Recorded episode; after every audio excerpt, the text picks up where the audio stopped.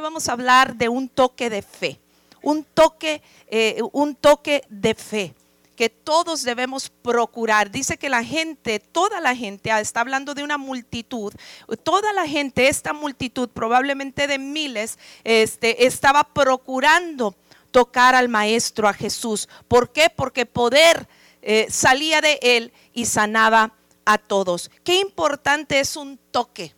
Qué importante es un toque. Los evangelios están llenos de sucesos eh, milagrosos y que ocurrieron porque Jesús tocaba a las personas muchas eh, personas en, el, en, los cuatro evangelios, usted encuentra muchos relatos donde Jesús tocaba literalmente a las personas. Y, cuando les tocaba sucedían cosas extraordinarias. Eh, por eso multitudes como estas que menciona este, este capítulo y este versículo, este, eh, procuraban tocarle. Eh, porque un toque de Dios era muy extraordinario. Jesús tocó a algunos literalmente, Él los tocó a ellos. Eh, por ejemplo, el leproso en Galilea, la suegra de Pedro, el sordomudo en Decápolis, el ciego de Bethsaida, el ciego en Jerusalén, la mujer eh, jorobada, Malco, el que Jesús, el que... Pedro le cortó la oreja, ¿verdad? Y Jesús le, se la colocó de nuevo, lo tocó y lo sanó, ¿verdad? Entonces, el hijo de una viuda en Lucas capítulo 7, eh, la sanidad de un jovencito en Marcos capítulo número 9. Entonces, todas estas personas recibieron un toque literal eh, de Jesús y son menos los que son al revés, ¿verdad? Hay gente que Jesús no los toca a ellos eh, inicialmente, sino que ellos tomaron la iniciativa de tocar a Jesús y estos son menos casos, eh, pero este es uno de ellos de Lucas capítulo número 6, esta gran multitud que procuraba este, tocar al maestro, tocar a Jesús. Y en Mateo capítulo 14, versículo 35 al 36, hay otros pasajes paralelos, pero habla del mismo suceso. Es otra de las ocasiones, o son solamente dos ocasiones donde multitudes de gentes procuraban tocar a Jesús. Pero hay uno específico, ¿verdad? Donde habla de la mujer del flujo de sangre. Y esta mujer está también el relato en varios evangelios, en tres para ser exactos, este, en Mateo 9, en Marcos capítulo 5, eh, también el Evangelio según San Lucas lo menciona. Entonces, la mujer del flujo de sangre fue otra mujer que dijo, si tan solo tocare el borde de su manto, seré, seré sana. En un momento más vamos a ver ese caso más a fondo. Pero, aunque, eh, pero eh, estos, segundos, aunque Jesús tocaba a la gente y era impresionante lo que sucedía cuando Jesús tocaba a la gente, a mí en personal, en lo personal me impresiona la gente que ellos eh, añoraron y procuraron tocar al maestro, porque eso me habla de un nivel de anhelo y de deseo tan extraordinario de experimentar ese poder que salía del maestro de Jesús, de Dios mismo hecho carne. ¿Por qué, sin embargo, por qué querría la gente eh, tocar a Jesús? ¿Por qué querría la gente eh, tocar a Jesús? ¿Por qué les interesaba a ellos tocarle o él tocar eh, o, buscar que él les tocara a ellos? ¿Por qué la gente quería tocar a Jesús?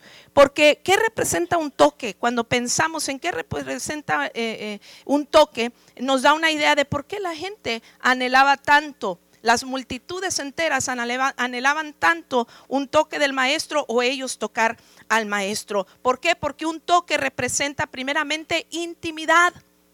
Un toque representa intimidad todos tenemos los cinco sentidos, ¿verdad? Eh, o el ser humano por lo general debe de tener los cinco sentidos, la vista, el oído, el que está sano, ¿verdad? Debe de tener su vista, su oído, o el olfato, el gusto y el toque. Y todos los cinco sentidos son muy importantes, sumamente importantes. Yo no quiero ni imaginar mi vida sin uno de esos, sin uno de esos este, cinco sentidos. Y si alguien carece de alguno, sabrá este, pues que tiene retos adicionales, ¿verdad? Que los que tienen eh, todos los cinco sentidos en buen, en buen estado. A mí en lo personal no me gustaría vivir sin ninguno de estos de estos eh, sentidos, ¿verdad? De los cinco sentidos, eh, porque todos son importantes, pero el toque, el sentido del toque eh, eh, es muy especial, ¿verdad? Eh, puede alguien vivir sin el sentido de la visión, Puede alguien vivir sin el olfato, puede alguien vivir este, sin, el gusto, sin el oído, pero alguien, yo nunca he oído de alguien o he sabido de alguien este, que ha perdido el sentido del toque. ¿Verdad? Porque aun cuando están quizás en una condición de discapacitados o qué sé yo, este, tienen eh, el sentido del toque, ¿verdad? O, pueden eh, tocar eh, los objetos, las cosas, ¿verdad? sea por, por voluntad propia o porque alguien les arrima o qué sé yo, pero yo nunca he escuchado de alguien que ha perdido el sentido del toque. ¿Verdad? Eh, ah, como dije, todos los sentidos eh, eh, son importantes, pero el, el toque nos pone en contacto directo con el mundo a nuestro alrededor. El toque nos pone en contacto con el mundo alrededor, el mundo que nos, nos rodea. Puede haber quien pierda la vista, el oído, el gusto, el olfato, pero nunca ¿verdad? Eh, es lo mismo que, no tener el sentido del toque, porque el sentido del toque nos pone en contacto con el mundo a nuestro alrededor. Puede imaginarse el no poder tocar eh, eh, el mundo que le rodea, puede imaginarse el no poder tocar al ser amado, al hijo, al cónyuge. se puede imaginar el no poder tocarlos, el no poder palparlos. en, mi, en mí personalmente creo que eh, sería peor el no poder tocar o palpar que incluso perder la vista. ¿Verdad? Porque el toque nos pone en contacto directo con el mundo a, nuestros, a nuestro alrededor. Todos los días tocamos eh, eh, las cosas eh, de una o de otra manera. más, usted toca más cosas, miles de cosas, más de las que quizás usted se pueda imaginar en un día. Ni siquiera lo pensamos, ya lo hacemos por inercia, pero tocamos este, objetos, tocamos personas, ¿verdad? Y, y lo hacemos sin, sin pensar. Eh, eh, pero a veces deliberadamente tocamos cosas. ¿Por qué? Porque queremos hacer contacto con ellas. ¿Por qué tocamos algo? Porque queremos tener contacto con ella, con ellos o con ellas o con sea objeto, sea persona. En ocasiones el toque es un toque de amor, un toque de pasión, un toque de, de ternura, etcétera. Pues cuando tocamos al Maestro, a Jesús, cuando alguien anhela y procura tocar al Maestro eh, eh, eh, Jesús, es como ese toque de afecto que tenemos para con alguien. ¿Por qué? Porque sabemos que el tocar al maestro implica intimidad, implica el no estar solo, implica que se va la soledad, se va la tristeza, eh, implica que tenemos eh, una, eh, un sentido de dependencia, le pertenezco a alguien, alguien me acompaña, este, alguien está a mi lado, es un toque de amor, es un toque de ternura, es un toque de pasión y por eso la gente procuraba tocar al maestro porque sabía que lo lograr tocar al maestro implicaba que si se sentían solos se iba a ir a la soledad, si se sentían tristes se iba a la tristeza porque ahora tenían un sentido de pertenencia, eh, recibían confort en los momentos difíciles, en los momentos adversos, eh, Qué lindo es poder recibir un abrazo de alguien, una palabra de consuelo que va acompañada por un toque que nos dice, todo va a estar bien, estoy contigo, ánimo, sigue adelante. Si en sentido literal los seres humanos utilizamos el toque para este tipo de cosas, imagínense en el sentido espiritual, tocar al Maestro, tocar a nuestro Padre Celestial, implica intimidad con lo más extraordinario y con el único que puede llenar el y suplir toda necesidad en nuestras vidas. Y por eso la gente quería tocarle, porque algo sucedía en su interior. Dios llenaba el vacío del corazón. Había un nuevo sentido de intimidad cuando ellos lograban tocar el maestro o que el maestro les tocaba a ellos. El toque también da seguridad, ese abrazo, ese contacto da seguridad. El niño que toma de la mano a su padre siente esa seguridad de que está cerca y que todo va a estar bien. Ese es el sentido que nosotros recibimos cuando tocamos a la gente, al maestro y por eso la gente buscó tocar a Jesús. Pero a veces también tocamos para ayudar a alguien, ¿verdad? Eh, tocamos para liberar a alguien, algo que está atorado, lo queremos liberar. Con frecuencia nuestro eh, toque produce algún cambio, tocamos algo, ¿verdad? Las hermanas amasan la masa, ¿verdad? Para producir un cambio y al rato tener las eh, tortillas de harina, ¿verdad? Infladitas, ¿verdad, hermana Laura? Amén. Y el hermano eh, Marcelino dice, gloria a Dios. Entonces, a veces tocamos algo, ¿verdad? Eh, con el fin de cambiar y de afectar el estado de ese objeto que nosotros tocamos, pues nosotros también debemos procurar tocar al maestro y la gente procuraba tocar al maestro porque sabía que cuando había un toque con el maestro, la circunstancia cambiaba, la situación dejaba de ser la misma. Algo, algo sucedía cuando ellos recibían el toque del maestro, cuando ellos tocaban al maestro, algo extraordinario siempre sucedía. Yo les di una pequeña lista, quizás hay más ejemplos en las escrituras, pero le di al principio una pequeña lista de personas que recibieron un milagro por el toque de Jesús. Pues imagínense, eh, porque la gente se le, se, la, se le amontonaba, ¿verdad? Las multitudes eh, con este deseo de tocar a Jesús, porque sabían que cuando eh, tocaban a Jesús, las cosas ya no iban a ser las mismas. Había un poder transformador en el toque del maestro. Había un poder que cambiaba las cosas y las circunstancias en las vidas y en los corazones. Y por eso la gente procuraba tocar a Jesús. Jesús tocaba las vidas y las vidas ya no eran las mismas. Jesús tocó a Simón y se convirtió en Pedro.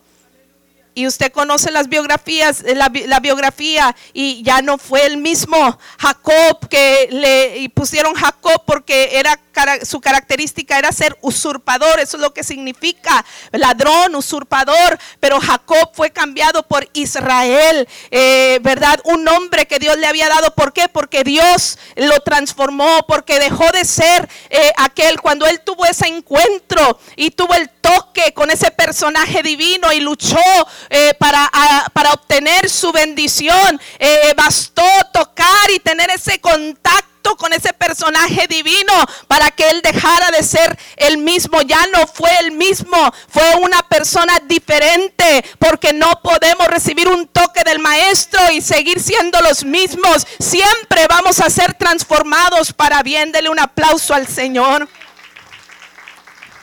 Abraham fue eh, tocado por Dios y se convirtió en Abraham. Moisés, el asesino, eh, fue tocado por Dios y se convirtió en el líder y libertador del pueblo de Israel. Jeremías, un don nadie, se por el toque de Dios, se convierte en un profeta de Dios, incluso conocido como el profeta llorón, pero al fin profeta, ¿verdad? Fue transformado por Dios.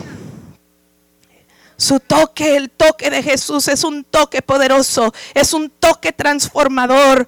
Cambia nuestras vidas, cambia nuestra circunstancia, llena nuestros vacíos, porque eso es lo que implica un toque y por eso la gente se afanaba tanto por tocar al Maestro. Nosotros también debemos añorar con todo nuestro corazón tocar al Maestro por las mismas razones, porque tocar al Maestro implica intimidad, porque tocar al Maestro implica que el vacío del corazón del ser humano va a ser llenado, que nuestras necesidades afectivas, aunque mi padre y mi madre me dejaren, dice la escritura, con todo Jehová me recogerá. Tengas o no tengas esposo, decía Isaías en el capítulo 54, mi marido es Jehová, porque cuando tienes el toque del maestro, él viene y llena todas las necesidades eh, sentimentales, afectivas que todos necesitamos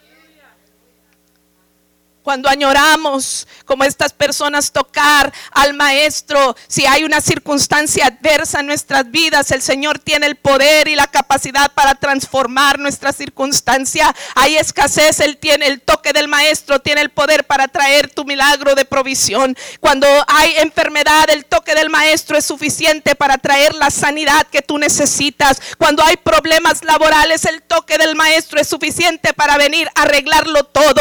El toque el maestro transforma tu circunstancia Y cuando añoramos tocar al Maestro, cambiará nuestras vidas también. Porque cuando ah, hablamos de estar en intimidad con Dios, cuando hablamos de tocar al Maestro por intimidad, es imposible relacionarnos con Él y que no se nos pegue algo. Vamos a ser diferentes, vamos a ser mejores, vamos a parecernos más a Él, vamos a hablar como Él, vamos a actuar como Él, vamos a tomar decisiones como Él lo haría. Y eso implica una bendición segura. Dele un aplauso al Señor.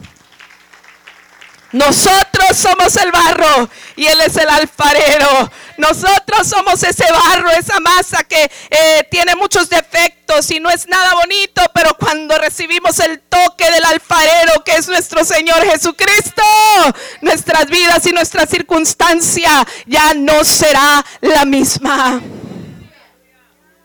Por eso la multitud procuraba, por eso todos querían tocar a Jesús era un personaje diferente. Nadie podía tener un acercamiento con él y seguir siendo el mismo. Él estaba lleno del Espíritu Santo, era obvio. Sobre él reposaba el Espíritu Santo de Dios. Eh, eh, y, el poder del Espíritu Santo que él desarrolló en su ministerio fue algo sobrenatural. En solo tres años evangelizó a Israel, formó discípulos que luego evangelizaron el mundo conocido de aquel entonces. En unas cuantas décadas el imperio romano fue conmovido por el mensaje del reino y del poder de Dios a través de su iglesia. Multitudes seguían al Señor Jesús por veredas, por montes, por ciudades. Todos querían un toque del Maestro, pues su poder transformaba todas, todas y cada una de las cosas. Qué personaje tan más extraordinario. Tres años duró su ministerio y en tres años eh, tocó vidas de una manera sobrenatural. Sigue tocando vidas hasta nuestros tiempos. Dele gloria a Dios por eso. Amén. ¿Cómo no anhelar tocar a este maestro? ¿Cómo no anhelar eh, tocar al maestro? Por eso este texto, toda la gente procuraba tocarlo, porque poder salía de él y sanaba, y sanaba a todos. Puede imaginarse a esa multitud apretando a Jesús, empujándolo, eh, empujándose los unos a los otros, esforzándose por alcanzarlo. Miles y miles, todos porque sabían que si lograban tocarlo en ese toque, eh, ese toque no sería en vano. Ese encuentro con Dios, eh, ese toque con Dios no sería en vano. Iban ya no iban a salir los mismos. Todos tenían un anhelo, un deseo de llegar a Jesús. Todos reconocían el poder que estaba en Él, la unción del Espíritu Santo, el poder de Dios que reposaba en Él. Y fue comisionado por el Padre Celestial y el Señor Jesús lo sabía.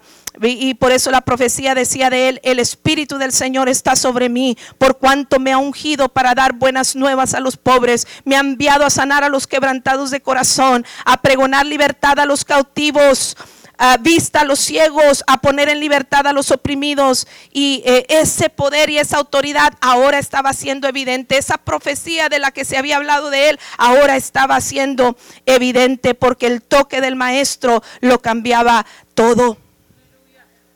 Lo cambiaba, lo cambiaba todo. Los habitantes de esa región reconocían que el Señor Jesús en él estaba el poder para sanar, para salvar, para librar a, todos los afligidos. Por eso venían a él, era su esperanza, su oportunidad de cambio y Jesús no los decepcionó. Y para un vistazo vamos solamente a, a este ejemplo de Lucas capítulo 8. Si sigue ahí, leíamos Lucas 6, ahora vamos a Lucas capítulo número 8 y vamos a leer eh, dos casos eh, que vienen ahí en Lucas capítulo 8, versículo 40 en adelante. Hay otros pasajes paralelos, pero voy a leer este. Dice, cuando volvió Jesús le recibió la multitud con gozo porque todos le esperaban. Note, ¿quién le rodeaba? Una multitud otra vez. Todos ya le estaban esperando. Entonces vino un varón llamado Jairo que era principal de la sinagoga, y postrándose a los pies de Jesús, le rogaba que entrase en su casa,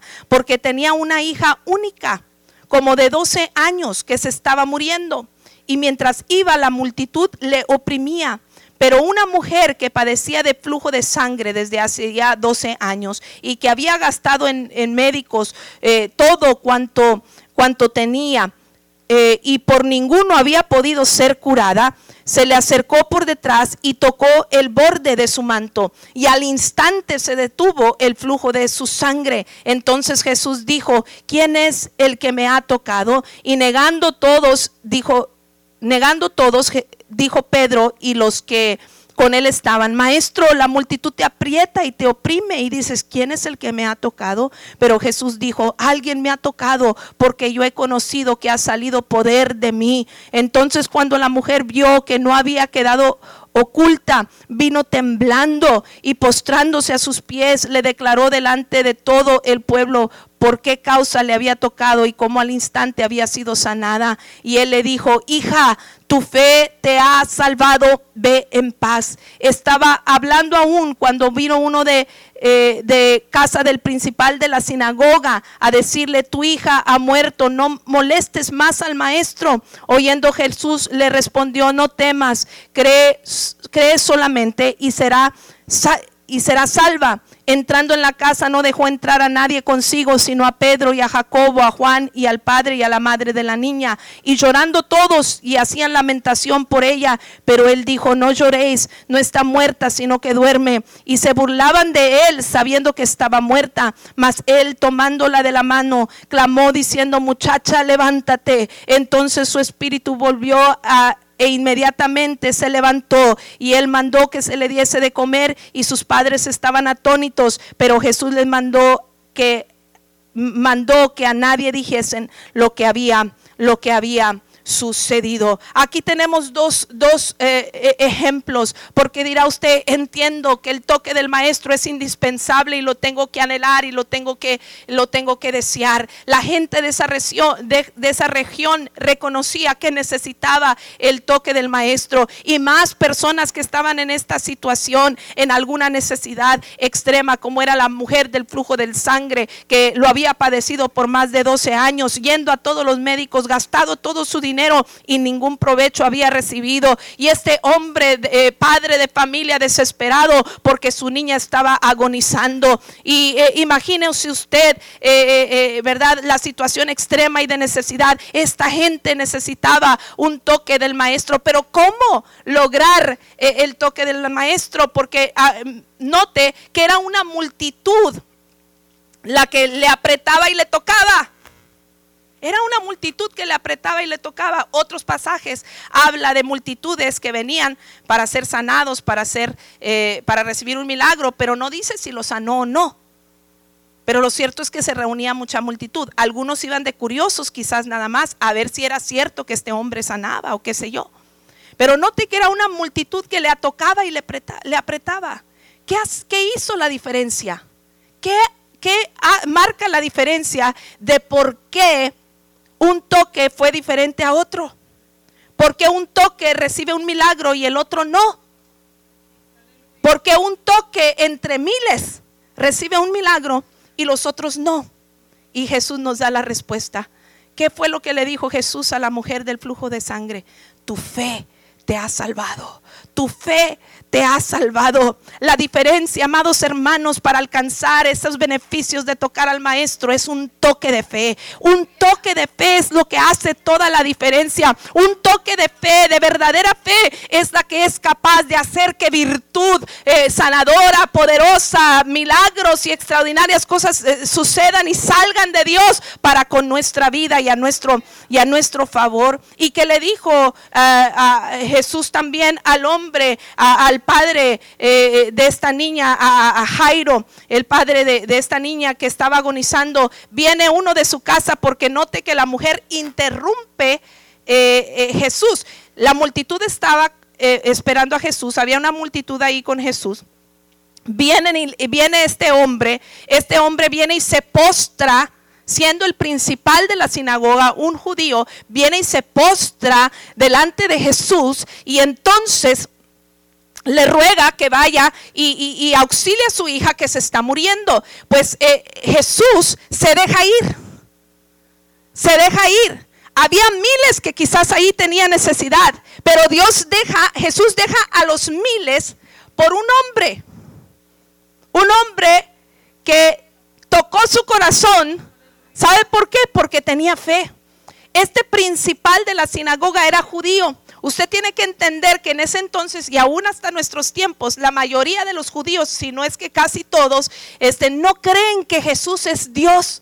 No creen que Jesús es el, eh, eh, es el Mesías prometido, el Hijo de Dios. Ellos lo ven como un maestro, como un erudito, pero no ven a Jesús como el Hijo de Dios, porque ellos no esperaban que Jesús viniera de la forma humilde en que vino. Ellos esperaban literalmente un gobernante que los iba a librar de la opresión y que iba a ser un rey, este, eh, ¿verdad? Que iba a reinar en un reinado terrenal. Y entonces, hasta la fecha, los judíos no creen que Jesús es el Hijo de Dios. Pero aquí está un principal de la sinagoga, no cualquier judío, un principal de la sinagoga. Y este principal de la sinagoga se echa a los pies de Jesús para pedir el milagro por su hija. Jesús fue movido, dejó a las multitudes y sabe que movió el corazón de Dios. Dijo a alguien alguna vez que la debilidad de Dios es una oración de fe. Pero también la oración de fe es la fuerza del hombre. La oración de fe, dijo a alguien, es la debilidad de Dios, pero la oración de fe es la fuerza del hombre, porque un toque de fe cambia las cosas, un toque de fe mueve el corazón de Dios para que Él opte y desee eh, eh, eh, echar mano de su poder y ponerlo a tu alcance. Ese acto de postrarse de un hombre que la sociedad miraba no, no tenía por qué estar haciendo eso, pero allí Él estaba diciendo, aunque todo mundo no crea, aunque esta multitud esté aquí por los motivos equivocados, yo tengo fe y yo creo que eres el Hijo de Dios y yo he venido por mi milagro. Eso es extraordinario. Jesús eh, fue movido por el toque de fe de este hombre, pero sucede algo, a eso pudo haber alegrado mucho a Jairo, wow, dejó a la multitud y viene al rescate de mi hija, pero en el proceso, en el camino, interrumpe una mujer. Una mujer interrumpe. La niña se está muriendo, en su casa se está muriendo la niña. Quizás le quedan minutos, quizás le quedan, eh, eh, no sé, muy poco tiempo de vida. Y cualquier eh, interrupción podía marcar la diferencia entre que ella siga viva o muerta. Y la mujer viene y interrumpe el, camino de Jesús, viene y le interrumpe. y, y de qué manera Jesús se detiene y se toma todo su tiempo para ver que e, esta situación. Esta mujer interrumpe. Ella había dicho, si tan solo tocar el borde de su manto, si tan solo tocare el borde de su manto, voy a ser sana. Y dice que esta mujer en pasaje paralelo, Mateo capítulo 5, habla más detalles de cómo ella se abre paso entre la multitud. Yo me quiero imaginar esta mujer no venía, este, corre corre. A ver, quítense, háganse un lado. 12 años de flujo continuo de sangre. Yo me imagino a esta mujer debilucha, anemia, con una anemia terrible, pálida, eh, débil, sin fuerza alguna. Pero dice que eh, yo, yo no me la imagino corriendo, yo me la, me la imagino, yo no sé, ¿verdad? Pero yo me la imagino más arrastrándose quizás eh, por debajo de los pies de toda esa multitud. Pero yo no sé cómo encontró ella fuerza, pero ella sabía, ella tenía una fe tan extraordinaria que dijo, si tan solo tocar el borde de su manto, aunque ni me volteé a ver, pero si tan solo tocar el borde de su manto, mi circunstancia puede cambiar. Y hizo un esfuerzo sobre y se abrió paso entre la multitud para tocar el maestro. Dígame si eso no fue un acto de fe. Ahora más aún, porque esta mujer tenía, porque tenía que estar aislada de la sociedad, porque bajo la ley era inmunda. Una mujer que estaba menstruando o estaba en esta situación era considerada una mujer inmunda y por el tiempo y el periodo que estuviera así tenía que aislarse de la sociedad, incluso de su propia familia. Yo me, usted puede imaginarse, además de la, de la debilidad física y del problema eh, físico que, y la condición que ella tenía, usted puede imaginarse la soledad en la que vivía. 12 años sin poder tocar. Yo no sé si tenía hijos o no tenía hijos. Eh, yo, yo no, 12 años sin poder ver a sus hijos, sin poder acercarse a ellos, sin poder convivir con su cónyuge, con su mamá, con su papá, con sus hermanos. 12 años de una situación terrible, de una situación... Eh, que, que cualquier humano no hubiera podido soportar, pero un toque de fe cambió la circunstancia en un instante. Dele un aplauso al Señor. Ella sabía, ella tenía una fe, ella creía. que es la fe? Es la certeza, dice Hebreos eh, capítulo 11. Es pues la fe, la certeza de lo que se espera, la convicción de lo que no se ve. Que aunque yo no veo mi milagro, yo creo que ya lo tengo. Que aunque yo no veo mi sanidad, yo creo que ya tengo mi sanidad. Que aunque yo no veo el recurso, yo ya tengo ese dinero, esa, esa necesidad suplida por el poder de Dios. No por mis fuerzas, sino porque hay virtud sanadora. Un toque de poder eh, cuando llego y toco al maestro. Esta mujer había oído hablar de Jesús. Dice la Biblia que la fe viene por el oír. Ella había oído solamente y dijo, wow, anda en mi área, anda en mi territorio, anda eh, eh, accesible, yo se acerca de donde yo puedo llegar. Entonces voy a tocar a este personaje voy a tocar a este, a este personaje. Tú y yo hemos oído de un Dios de poder. Tú y yo se nos ha predicado servicio tras servicio, se nos ha hablado de un Dios poderoso. No minimices a tu Dios. Ay, como aquel que decía, es que no sé si quieres, Señor. Ay, es que Señor, a veces mi Diosito, no sé, ah, ¿por qué no me oyes? Dios puede, Dios quiere, pero lo que tú tienes que hacer es creer, tener un, ah, dar ese toque de fe para que se suelte tu milagro, para que se abran los cielos sobre de ti y recibas tu victoria. Es el toque de fe que hace la diferencia, que marca la diferencia. Y la mujer toca al maestro. Y luego todo todavía Jesús se toma y dice, alguien me ha tocado, Señor, todos te tocan, todos se aprietan, pero era un toque diferente. Dice que él empezó a ver y empezó a preguntar, alguien me ha tocado. El que ella se descubriera eh, que ella había sido la que tocó también le, eh, era un riesgo porque si ella estaba allí y no, y no era correcto bajo la ley que ella anduviera entre la gente, la podían apedrear por su desobediencia a la ley. En ese momento la podrían apedrear a muerte y nadie iba a ser castigado por ello porque ella había violado la ley. Y dice que temblorosa, temblorosa, con miedo, ¿verdad? Este temblando, dice, postrándose a sus pies, le declaró delante de todo el pueblo ¿verdad? Que ella había sido la que había, eh, le, había tocado, pero también declaró al instante, yo fui sana, al instante, un toque de fe, un toque de fe instantáneamente va a empezar a marcar la diferencia en, en, tu, en tu vida. Y Jesús le dijo, hija, tu fe te ha salvado, ve en paz. Ahora, esto es extraordinario, qué bella historia para la mujer, pero para Jairo, ¿qué? Para Jairo, ¿qué? Le interrumpieron su milagro. Ya iban camino su milagro, porque así creemos nosotros a veces. Señor, te estás tardando. Señor, te estás tardando. Era ayer cuando necesitaba el dinero. Señor, te estás tardando. Era ayer cuando necesitaba mi milagro. Señor, era ayer cuando necesitaba mi sanidad. Te estás tardando.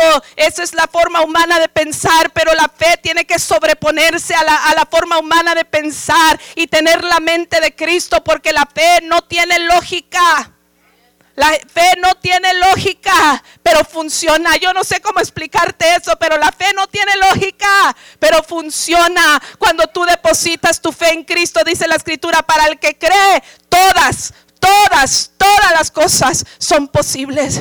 Y Jairo quizás por un momento quiso tambalear en su fe y no faltó el enemigo que vino y le dijo eh, a través del siervo, ¿verdad? Le trajo al oído, oye, ya se tardó el maestro, demasiado tarde, tu hija está muerta tu hija está muerta pero a mí me hace pensar que aunque quizás se quiso tambalear su fe, se sobrepuso, porque en ningún momento dijo que se fue él o dijo, bueno, ya ni modo, Jesús, este, tengo que ir a atender el funeral de mi hija. No, él siguió allí al pie del cañón esperando su milagro, esperando, esperando la respuesta. Jesús le respondió cuando escucha lo que está pasando, le, le responde a Jairo, le dice, no temas, cree solamente. Todo lo que tienes que hacer es creer, aunque parezca que tu milagro, amado hermano, se está tardando, aunque parezca que la respuesta no viene, aunque parece que tus oraciones solamente el silencio es el que responde. No te dejes intimidar, no te dejes engañar. Hay un Dios de poder que está viendo tu fe, está viendo alrededor a ver si, si, eh, si, si tienes fe, porque el pastor siempre nos dice la fe sin ser probada no es fe. A lo mejor es una prueba tu fe, pero mantente firme en la fe y tarde que temprano esa fe producirá fruto y obtendrás la victoria. Este hombre se mantuvo en la fe, aunque yo no sé si por un momento quiso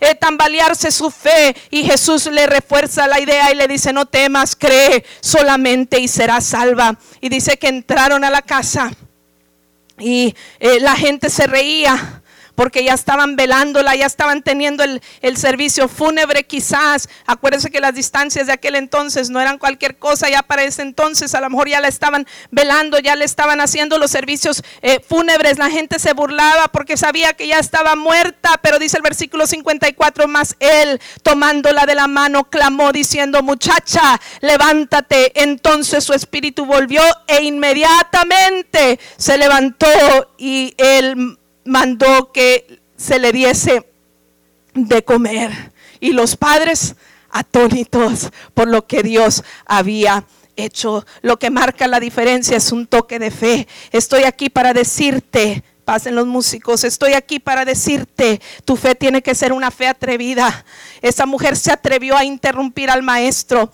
Yo no sé, pero hay gente que a veces a nosotros como pastores dice, ay, digo, ¿por qué no me había dicho? Es que no quería interrumpirlos, es que no quería molestarlos. A este hombre le dijeron, a Jairo le dijeron, ya no molestes al maestro, pero él siguió molestando. Ya no molestes al maestro, pero él siguió molestando. Hay gente que a nosotros nos dice, ¿verdad? Es que sé que ustedes están bien ocupados, no quise interrumpir, eh, etcétera, etcétera. Ah, pero cuando nosotros vemos con un pastor, ah, como pastores a alguien que nos dice, pastor, quiero hablar con usted, pastora, quiero hablar con usted, pastora, deme un tiempo, esto, lo otro, yo digo, ah, aquí hay determinación, aquí hay alguien atrevido, hay alguien que quiere su milagro, hay alguien que quiere su respuesta, hay alguien que está creyendo que el Señor puede hacer la diferencia. Pues estoy aquí para decirte que en esa manera me hace a mí pensar que cuando nosotros venimos a Dios con una fe atrevida, con una fe que rompe esquemas y la lógica, con una fe que interrumpe, una fe que interrumpe que tu oración tenga, tu, tu oración de fe tenga la capacidad de interrumpir lo que Dios está haciendo en el cielo. Ay, espérenme tantito. Ángeles me cantan muy bonito todo el día. Santo, santo, santo. Pero pausa por un momento la canción. Porque allá abajo, ahí, allá está Juan, allá está Carmen, allá está María, allá está Pedro, allá está Félix, allá está Alex, que me está tocando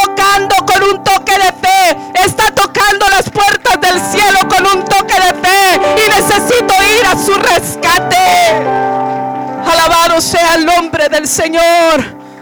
Tenemos que aprender a tener esa fe, esa fe que interrumpe. Esta mujer tuvo una clase de fe capaz de interrumpir. Este hombre tuvo una clase, de fe que tuvo la capacidad de retar aún a la sociedad en la que él se movía y el ambiente en el que él se movía. Una fe atrevida que no le importó ser el principal de la sinagoga. Él optó por creer y aunque muchos lo, se burlaban y le juzgaron quizás de loco, no solamente porque la niña ya estaba muerta, sino porque, ah, este hombre está loco, como que ese hombre dice que es hijo de Dios y que es el Mesías, este va a ser ese milagro, pero él rompió todos los esquemas y él tuvo una fe atrevida y dijo, aunque nadie crea, yo voy a creer. Y ahí estuvo la diferencia. Jesús abandonó a la multitud para atender a dos individuos que le tocaron con un toque de fe. La fe cambia las cosas. La fe mueve el corazón. El corazón de Dios. Póngase de pie. Cuando uno tiene fe, se abren brechas donde no hay. La fe abre camino donde no hay. Un toque de fe toca el corazón de Dios para que venga tu rescate y obre a tu favor. La pregunta está en Lucas 18, 8. Dice, pero cuando venga el Hijo del el Hombre, hallará fe en la tierra. Hallará fe en la tierra. Jesús está observando como cuando observaba, ¿quién me ha tocado? Preguntó, ¿quién me ha tocado? Estará observando esta noche Jesús, comunidad cristiana Manuel, y estará encontrando fe en nuestros corazones. Casi a veces, a veces hacemos oraciones de esas de que casi, casi, bueno, a ver si se me hace y si no, pues, ah, que al cabo sabía que no iba a pasar. no. Y, y si tenemos falta de fe, pidámosle a Dios. Ese hombre de Marcos capítulo 9 que su hijo estaba endemoniado había traído a los discípulos su hijo para que fuera liberado, no pudieron hacer nada. Y luego lo trajo a Jesús como quejándose, oye, no pudieron hacer nada. Y, Jesús le preguntó, pues ¿desde cuándo está así el muchacho? Dijo, pues desde niño, ya era muchacho y estaba en esa situación desde que era niño. Y le estaba echando la culpa a los discípulos. Oye, la condición no es de ayer, la condición era desde que era niño, si tú apenas lo estás trayendo. Y entonces dijo, pues, ¿qué, tengo que hacer para que mi hijo sea liberado? Ten fe, le dijo el Señor, para el que cree todas las cosas le son posibles. Y lo extraordinario del hombre fue que reconoció y dijo, pues ayuda mi incredulidad. Si estamos faltos de fe, hermanos, hoy más que nunca tenemos que hacer de nuestra oración, Señor, aumenta mi fe. Que vengas y que hayes fe en mi corazón, capaz de abrir brecha donde no hay ninguna, de abrir camino donde no hay ninguna, de abrir paso donde no hay ninguno. Está la multitud, todos aprietan, todos empujan, parece que no podemos llegar al maestro, pero el toque de fe nos abre ese paso, nos abre esa brecha para que recibas tu victoria y para que recibas tu milagro. Yo no sé qué necesidad estás pasando ahora mismo, pero vamos a creer que si tenemos fe, para el que cree, todas las cosas le son posibles. ¿Y cómo no tener fe en un Dios que venció a la misma muerte. ¿Cómo no tener fe en un Dios que creó el universo y que el universo se sostiene por Él y para Él? ¿Cómo no creer en un Dios que siendo Dios tuvo la capacidad de hacerse hombre para venir a tu rescate, morir en la cruz del Calvario, ahí llevar nuestras enfermedades, nuestras dolencias, nuestros pecados? Y que al tercer día resucitó para que esa fe tuviera buen fundamento y pudiéramos recibir nuestro milagro, porque no, no fue muerto y, sepultado en la tumba, pero al tercer no se quedó allí. Si hubiera quedado allí, nuestra fe no tuviera sentido, pero está resucitado a la diestra del Padre, intercediendo por ti por mí, esperando que alguien le toque acá en la tierra con un toque de, la fe, de fe. Esa clase de interrupciones no le afectan a Dios. Esa clase de interrupciones le agradan a Dios. Y yo me imagino a Dios queriendo hacerle pausa al coro angelical cada rato, porque a alguien le está tocando en la tierra con un toque de fe. Hallará fe Dios en la tierra. Tenemos acceso a ese poder gracias a la cruz.